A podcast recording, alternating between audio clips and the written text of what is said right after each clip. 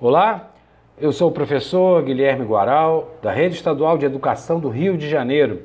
Esse é o podcast de número 2 da disciplina História do primeiro módulo do EJA Ensino Médio.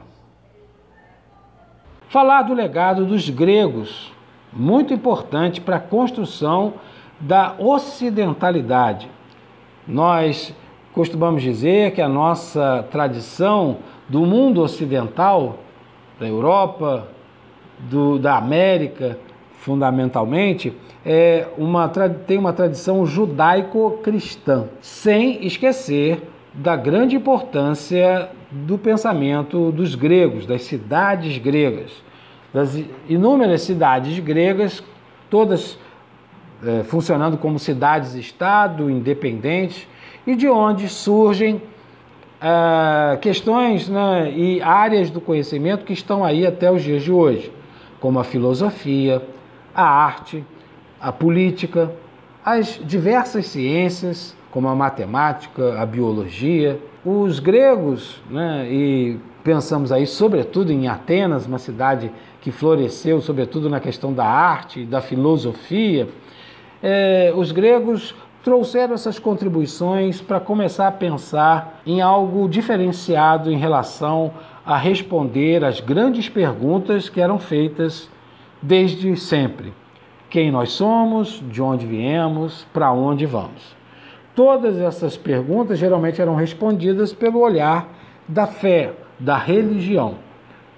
Nas cidades gregas, sobretudo, eh, os deuses do Olimpo eram os causadores ou os responsáveis por todos os acontecimentos na vida do indivíduo. Eles justificavam a vida, a morte e os fenômenos, porque chovia, porque fazia sol, porque tinha colheita, porque tinha primavera, porque tinha verão, enfim.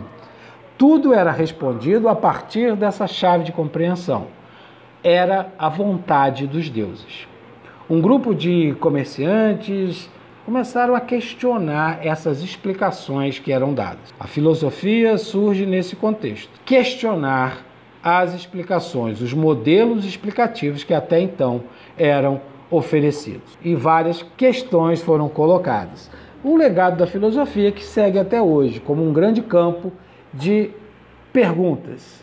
Queremos saber, mais do que responder às perguntas, a filosofia propõe e nos desafia a sermos questionadores da nossa realidade. A antiguidade teve como grande força o Império Romano, que sintetizou ah, as disputas por espaços, por territórios, por terras aráveis próximas ao, aos leitos dos rios.